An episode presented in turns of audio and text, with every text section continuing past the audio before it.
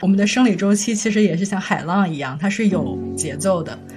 如果我们能够把握好这个节奏，我们甚至有可能 在上面冲浪。我觉得这个自信对我来说很重要，真的自己调节的过程中有了这样的自信，所以我会更不害怕生活带给我的那些挑战，然后我那么那么多的情绪。Hello，大家好，这里是长途巴士，我是木田，我是梓潼。这一期我们要来聊什么呢？我们要来聊大姨妈。哦，为什么会想要聊大姨妈？因为我们可能在前几期都提到过好多次了。我们觉得大姨妈是对女性来说很特别的一段经历，就你会体会到那种周期性的高峰和低谷，嗯然后怎么去应对这种周期的变化。我们觉得那是一个挑战，但是也是一种学习的机会，去学习和这些波动共处。对，就是我其实觉得不只是男生，就是我觉得女生对自己的周期、生理周期其实了解也很少。我这次。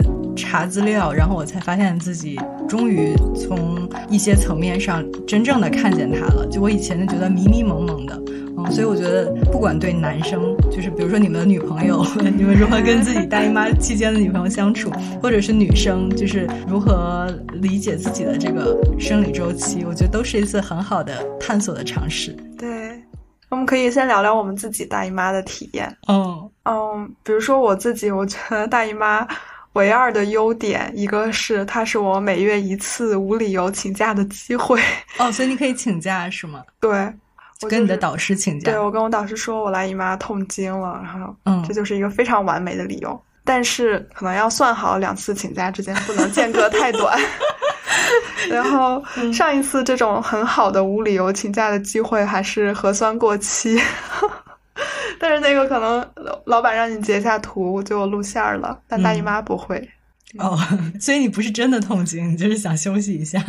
对，我其实并不是很频繁的会痛经，但是我会每个月都有意识的去使用这次无理由请假的机会。哦，我觉得你很可以站在自己的角度上去做这件事情。如果我去请假，我说老板我来月经了，我很痛苦，我也需要休息。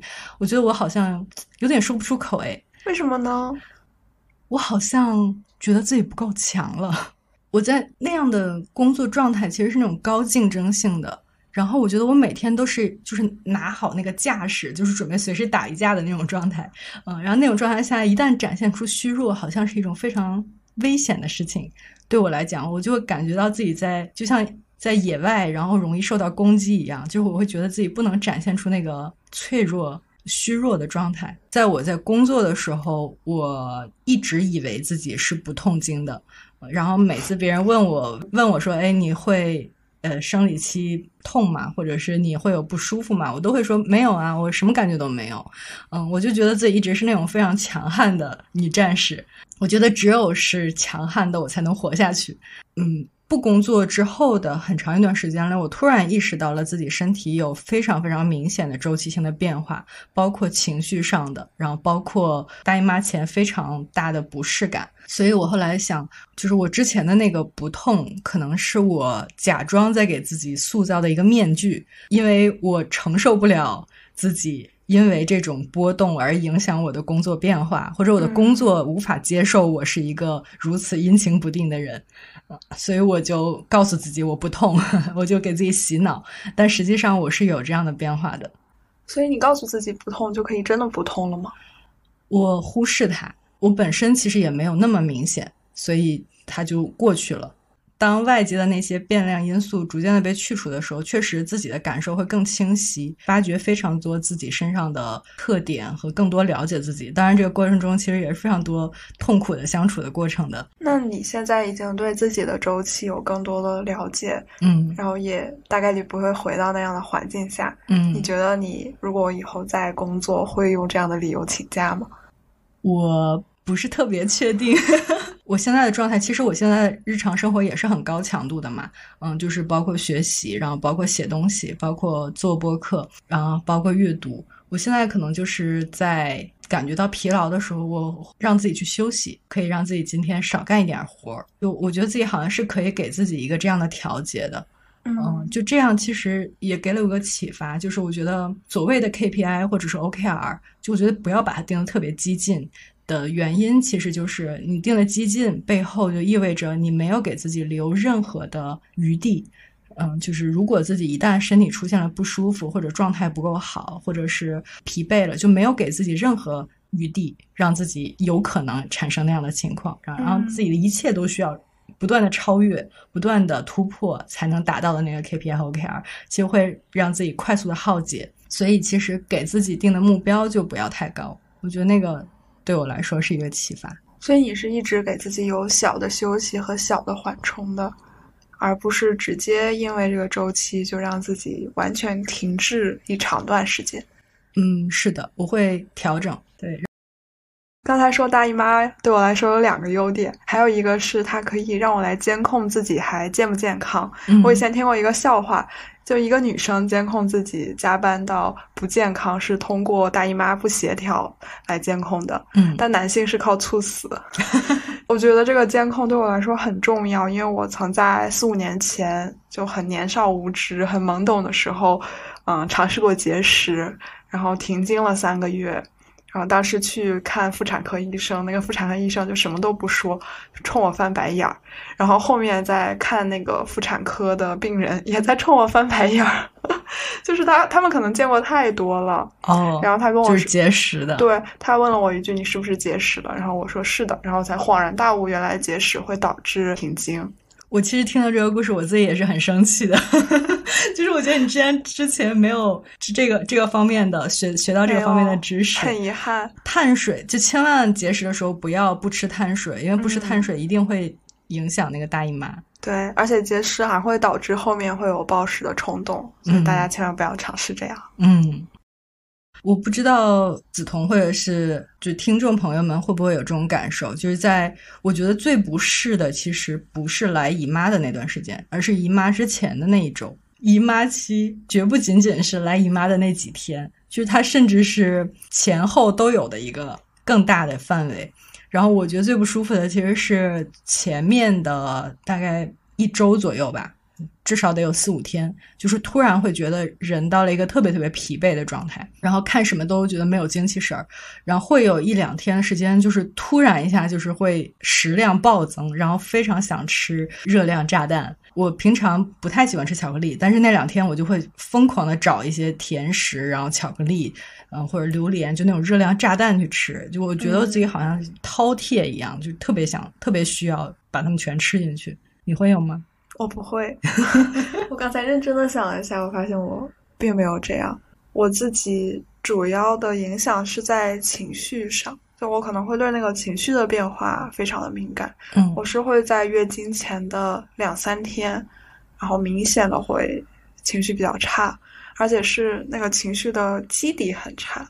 就是其实如果这一天风平浪静，什么事儿都没有，我也能安稳的过去。嗯，但如果但凡有一点点刺激，然后我就迅速的。波动，然后那个波峰波谷都非常的大。哦，我也想到，就是我暴饮暴食之后的那几天，就是我的情绪也到了一个谷底。就是我每天刷抖音，我都能刷哭，就会觉得自己的情绪非常非常糟糕。然后照镜子的时候，就会觉得自己那个脸都是掉下来的，就是他又疲惫又憔悴。虽然我们是笑着在聊这些，嗯，但其实这些对我们来说是挺大的挑战的。对，我觉得它还是会造成一点儿困扰。我很喜欢攀岩和游泳，然后这两项运动其实都是要么是需要力量，要么就是它其实是对月经是有一定的要求的。就是比如说，我肯定没办法在月经周期去游泳嘛，嗯，所以其实就会在那段时间就断掉。而且那段时间断掉，它不是在月经周期断掉，它是前，比如说前几天，然后我就开始觉得身体上有一些不适了，比如小腹坠痛，然后比如说身体很乏力，我可能就不去游泳了。月经周期之后，我又觉得自己身体没有调节过来，所以我可能又要再等几天，嗯，所以这前后加起来可能就得有十多天。就是我可能本本身是很喜欢周期性、规律性的去运动，然后但这个过程中让我断掉，就那个感觉就很糟糕，因为游泳是需要水感的。终于去游泳了，然后就发现自己那个水感需要再过好长时间再调节回来。嗯，我很懂这种状态的断掉，让人很不舒服，就让我想到我在路上骑车的时候遇上红绿灯，或者有一个人突然窜出来，我必须要紧急刹车。我在起步的时候就觉得那几步特别的 累，嗯，是带着很大的怨恨去踩那几步的。是的，是的，我觉得这个比喻特别好。嗯，我前两天去攀岩了，然后正好是在我大姨妈之后。其实那条线我已经爬上去过很多次了，然后我已经，我甚至已经找到了自己的节奏、身体的协调。但是我在就是前两天去攀的时候，发现自己又攀不上去了，嗯，就是又卡在了之前非常痛苦的一个点上。然后我大概攀了四五次，然后发现自己已经力竭了，就后来就放弃了，就回就回家休息了。嗯，就那个感觉，其实也就是觉得，哎，好不容易已经度过了，但是现在又被拽回去了，就那种感觉。所以我们要反复的去面对这种不如意，然后失控，嗯，哦，状态的停掉。对我自己也是这样，就是我去面对月经前两天的那个情绪的时候，我其实会算日子，但是我不会一下就想到是因为我激素的变化。我会觉得是我自己怎么突然调节能力这么差，但是过两天月经来了会释然，但是那个释然是非常滞后的。嗯，就会责备自己，或者觉得是自己的问题。对，哦，这个有点像这个次生灾害。是的，我觉得有一方面的焦虑其实是这种生理上的波动引起的，然后还有一种焦虑就是大姨妈怎么还没来？哦，是的，那个焦虑更强，然后那个焦虑就，尤其是我之前停过经嘛，我就后面特别在意这个，我姨妈没来就是我不健康了。不仅是情绪会影响姨妈。姨妈也会影响情绪，就他们俩的关系特别特别复杂。嗯，然后这次我专门去就是看了一些科普，然后还有一些论文，跟月经相关，其实是有一些被确定的病症，比如说经前期综合征，包括身体上的、行为上的、情绪上的和认知上的症状。然后目前记录的已经有一百五十多种症状。一种症状都没有经历过的女性，可能占了不到百分之十，应该就是有八百分之八十到九十的女性，其实都是经历过这种经前期综合征的。比如说，在经前期会感觉到焦虑，然后感觉到情绪多变，难以注意力集中，精神不振或者疲劳，然后对日常活动的兴趣下降，食欲有显著的变化。睡眠问题，比如说难以入睡或者睡眠过多，它几乎出现在绝大多数女性身上。但是，我觉得我在日常中，就是大家好像很少互相了解、谈论它。周围的朋友，我觉得我很少知道他们是受到这个事儿困扰的。虽然人的周期、真实周期是如此的跌宕起伏的变化。但是每一天要完成的工作是如此的多，对，就是全部都是高强度，全部都是超有挑战性的，然后没有一个 buffer 是可以让你今天不做这么多的，所以我觉得它有点像是被压抑的一种状态。你这么一说，我觉得我那个每月一次无理由请假变得合理了很多。对，然后我还查到了有百分之五十以上的女性会有原发性痛经。甚至有百分之五到百分之十五的症状严重到他们不能上学或者上班。我在大学之前是没有痛经过的，但是我中学的时候有一次看朋友圈，发现我有一个同学在假期的时候在机场痛经，痛到叫急救，让我很震惊。我其实挺心疼的，因为。好像痛经都是一种基因决定或者先天决定的，就是可能你的子宫的位置或者是哪些肌肉被拉扯到，嗯，所以才会痛经的。但是我好像从大学之后，就是身体素质下降，也开始有一些痛经。就是我那个痛是一种慢性的，然后持续一整天，然后很酸痛的感觉，就是它会连带着让我觉得非常的累，什么都不想干，只想躺着。对。你刚才谈到对疼痛的感受嘛，就是人的这种生理周期的变化，其实也会让血液中的有一些元素降低，然后会让人对于疼痛的敏感度更高。除了胀痛以外，然后还会有偏头痛，然后腰痛都会加剧。我正在来月经，我现在感觉有一点腰痛。其实我最近对于这个疼痛的敏感又有一点新的觉察。嗯，我以前会觉得我的身体这么敏感是让我更痛苦。嗯，比如说我会经常觉得我的肩胛骨那个背部的部位很疼，但是我现在突然发现，就是因为我这么敏感的觉察，所以我能感觉到我姿势只要一变得直立，然后变得健康，那个疼痛马上就消失了。然后只要再驼着背，那个疼痛就会又开始了。我觉得你说到了一个非常非常重要的点，就是人要不要保持对自己的敏感性。当你不保持敏感性的时候，它确实是有一些收益在的。暂且管它叫钝感力吧，不用感受到那个剧烈的痛苦，然后你在当下那一刻的时候，其实是会缓解。就是也许比如说承受不了外界痛苦的时候，那那不感受到，其实是对自己的一种保护。嗯，但是我后面逐渐意识到，这样是有很大的风险的。嗯，就是其实不适感是一种信号。呃，这个信号会告诉你，让自己知道现在外界是有一些问题的。这个问题有的时候它需要一些小的调节，有的时候它需要一些结构性大的调节。呃，但如果没有意识到这样的痛苦，其实也就没办法去做短期或者长期的对自己更大的保护。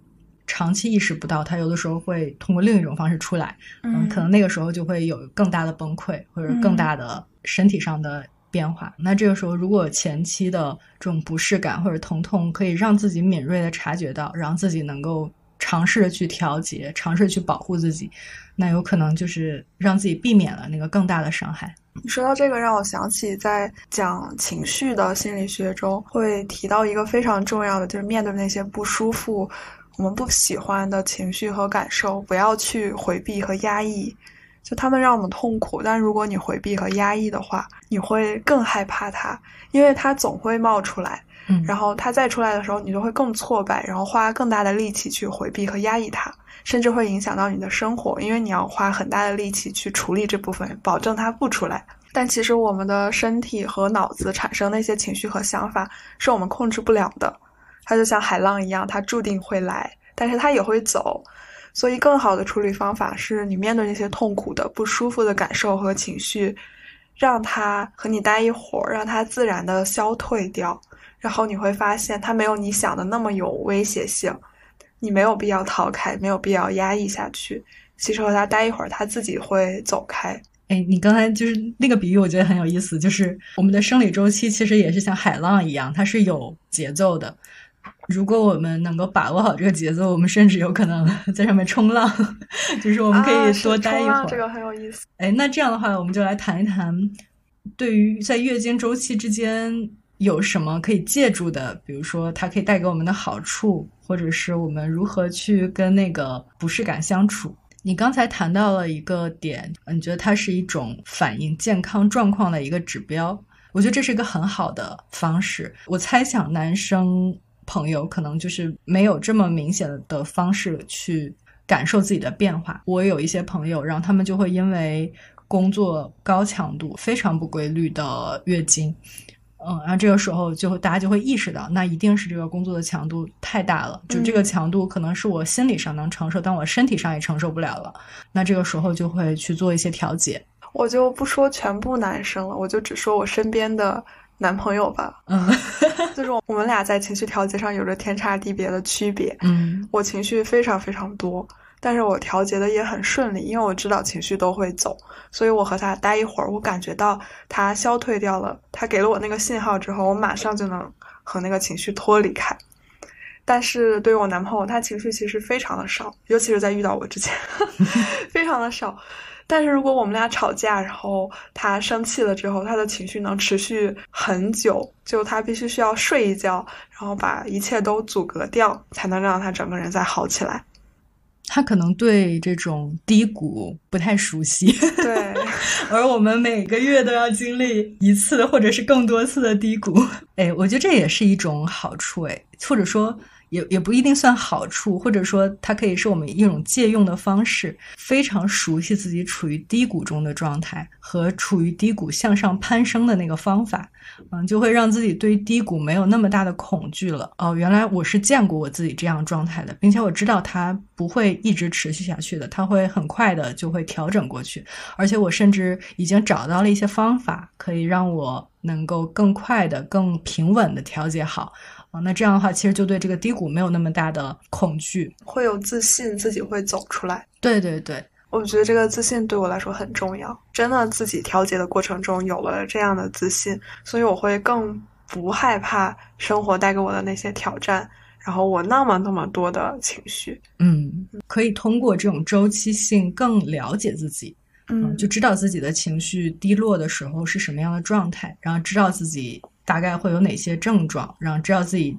大概在几天之后会到达一个更高、更好的状态，甚至有一些科普文章会建议，就是自己去做一些记录，比如说记录两三个周期，然后大家就知道一些规律了，自己更了解自己，知道自己的身体说明书一样，状态好的时候可以去做什么，然后自己状态不好的时候也可以给自己安排，就是这段时间就留下一些余地，就留下一些 buffer，让自己可以休息。在这段时间，我自己的办法就是觉得自己非常疲惫了，那我就这段时间多休息。然后我会给自己煮一锅红豆汤，嗯，就是我特别喜欢的红豆汤的香气，嗅觉上的那种温暖和治愈，比它喝到嘴里的时候那个还要好。我就特别喜欢那种红豆汤弥漫在空气中的感觉。比如大姨妈的时候，然后就可以煮一锅，然后可以煮的非常软烂，然后放一些糖，单单是喝那个水，就会感觉到自己在温柔。有的照顾自己，我自己在姨妈期间照顾自己的方式，买很多很多让我更舒服的经期用品。我现在觉得最舒服的是在一开始用安睡裤和卫生棉条，然后在血量变少之后用那个卫生护垫儿。我自己其实就是我也用过卫生棉条，但我不是特别超级推崇它，是因为我觉得它有的时候会让我以为自己是无敌的。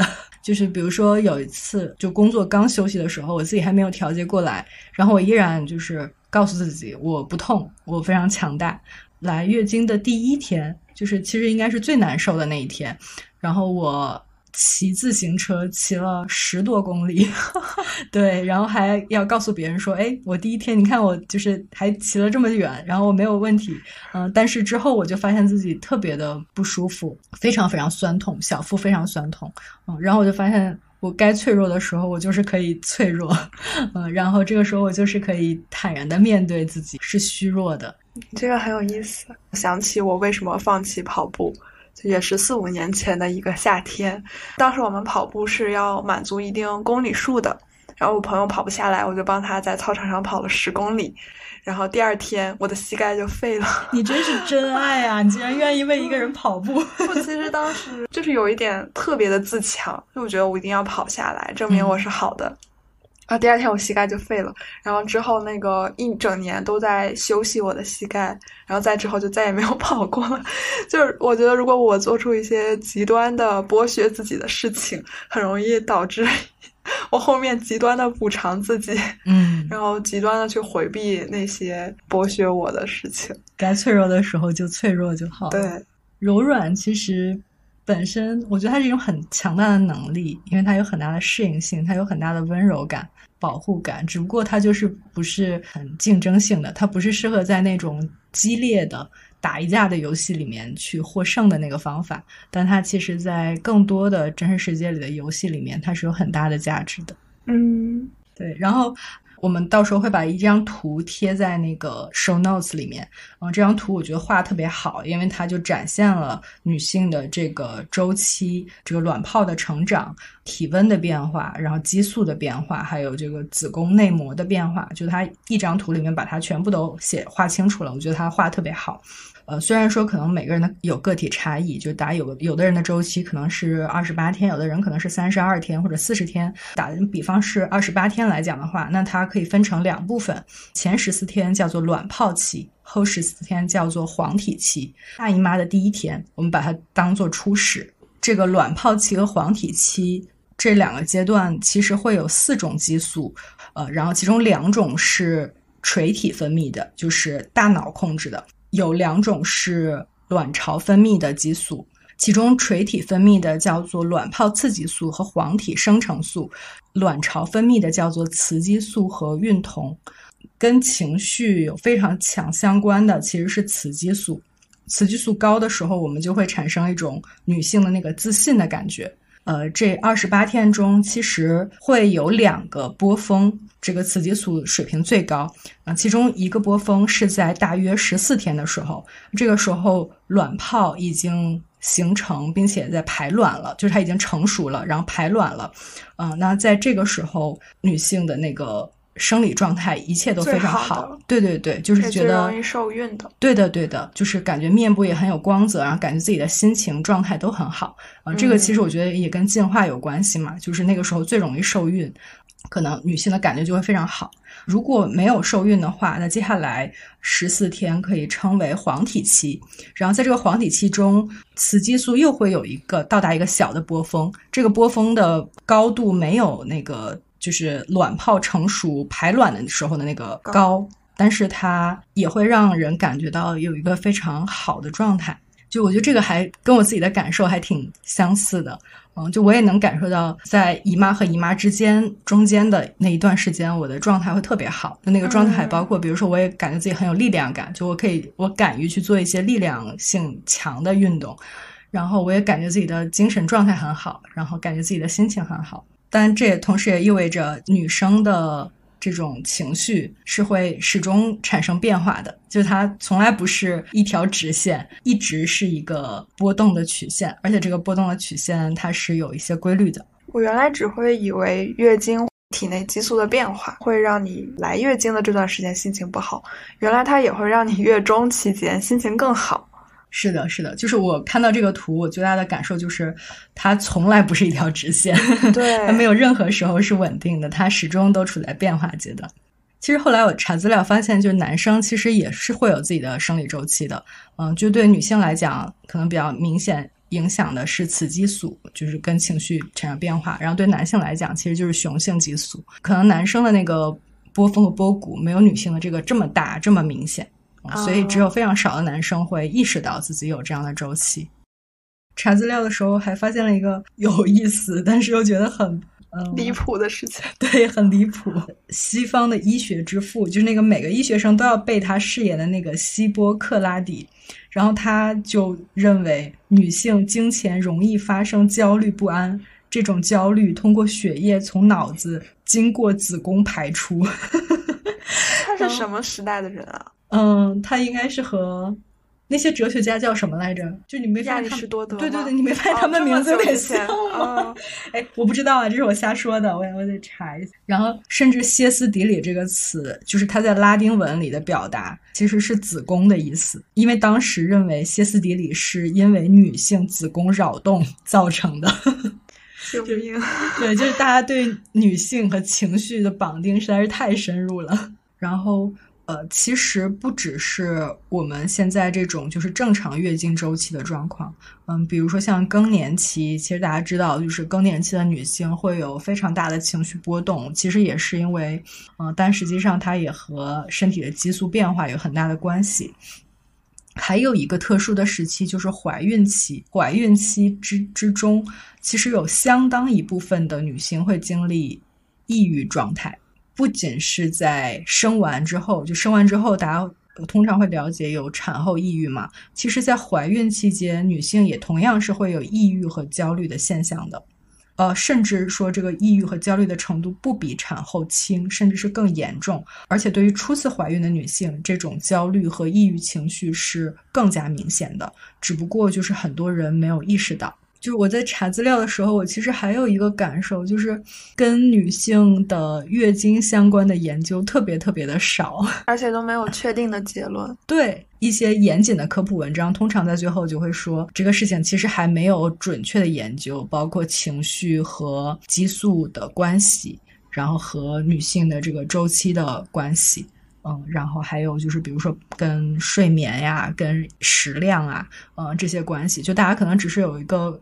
主体的感受，但实际上还没有一个非常非常就是通识的，所有人都接受的一套科学验证的理论。我当时是很绝望的，我就想说，我们是二十一世纪，然后我们现在可以上月球了，然后我们的华为手机可以看到几公里以外的那个窗户里面的那个人了，但是竟然就是在现在这个社会上，女性依然要忍受这种每个月一次的痛苦。然后它依然没有被很好的解决，所以这个事情它难以确定的原因是什么呢？是因为每个人都情况不一样吗？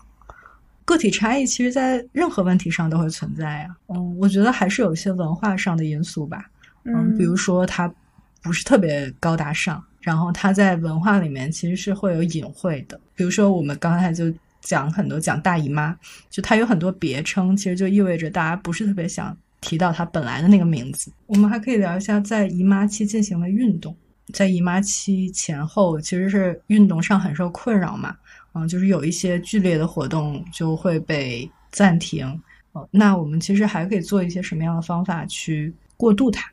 嗯，我觉得很多人会说你在姨妈期会做一些瑜伽来缓解你的疼痛。嗯，其实我自己平时是不练瑜伽的，但是我很愿意在来月经的时候去做一些拉伸的运动。嗯，可能也类似瑜伽，因为我觉得在这几天里自己对身体会更敏感，然后我会对身体哪儿疼了，然后更快的捕捉到，然后我会更愿意带着觉察去放松那个部位。或者就做一些动作来让它变得舒展，虽然它不会有那么大的热量的消耗，但是它让我觉得我和自己的身体有更多的联系，我在照顾我的身体，然后身体放出来一些信号，我看到了，并且带着觉察去回应了它。你刚才提到的，其实是在不运动和瑜伽之间又找到了一个点，叫做拉伸。嗯，我觉得这是一种很好的认知方法。就是这个认知方法里面，我们不把它分成运动和不运动两个选项，就它们是两个孤立的点。我们把它看成一条光谱，这个光谱可以从完全不动，然后一直到。可能很剧烈的运动，但是这过程中其实是有无数个点是可以去寻找和选择的。我可能没法跑步了，但是我可能可以在跑步和不运动中间再去找一个点。我不是非得跑步或者非得运动才能出门，我只是出门走一走。我可能不是锻炼自己的肌肉，但是我可以去闻。各种草木花香，就是户外的那个空气会要会让自己的感觉更好。那出门散步，其实只是走一走，就会让自己感觉好起来。这个都跟走没有那么大关系，它跟户外有很大的关系。瑜伽可能需要非常多复杂的姿势，嗯，需要难度，那就在瑜伽和。不做运动中间再找一个点，就是拉伸，嗯，所以我觉得这个思维方式非常好。他把它看成一条连续的状态，然后在连续的状态里面逐渐去找到一些点去作为过渡。嗯，你这个也启发了我，就我觉得它不仅是从不动到动，从不健康到健康，也是一个连续的状态。可能我以前以为的是生活的各个方面都要。非常的健康才能算是健康，比如说你要定期的运动，然后要吃健康的食物，然后要有充足的睡眠。但我后面发现这样太困难了，对我来说。然后我现在基本上就是有定期的运动，还算正常的睡眠，能享受很多美食。这些美食可能不那么健康，我也觉得我很开心，而且我心里会更健康。嗯，就我觉得它也是一个谱，就你在这个谱上。不需要走极端，你可以找到一个点，然后这个点在多个维度上，它们组合起来是让你觉得最舒服的那个状态。嗯，你刚刚说的那个一切都非常好，然后非常自律，然后睡眠也很好，吃的也很好，那个就是有点像理想模型。对，但那个理想状态可能太难了，他他对人要求巨高，然后也会让我激发起对完不成那个东西的恐惧和抗拒。但是在那个光谱上，也许找到另一个点是更接近于真实的自己的，更适合你的。嗯，对对。然后大家如果有什么自己的妙招，或者是呃与之相处的方法，也欢迎在评论区分享给我们。嗯，那我们今天就到这里啦，好，拜拜，拜拜。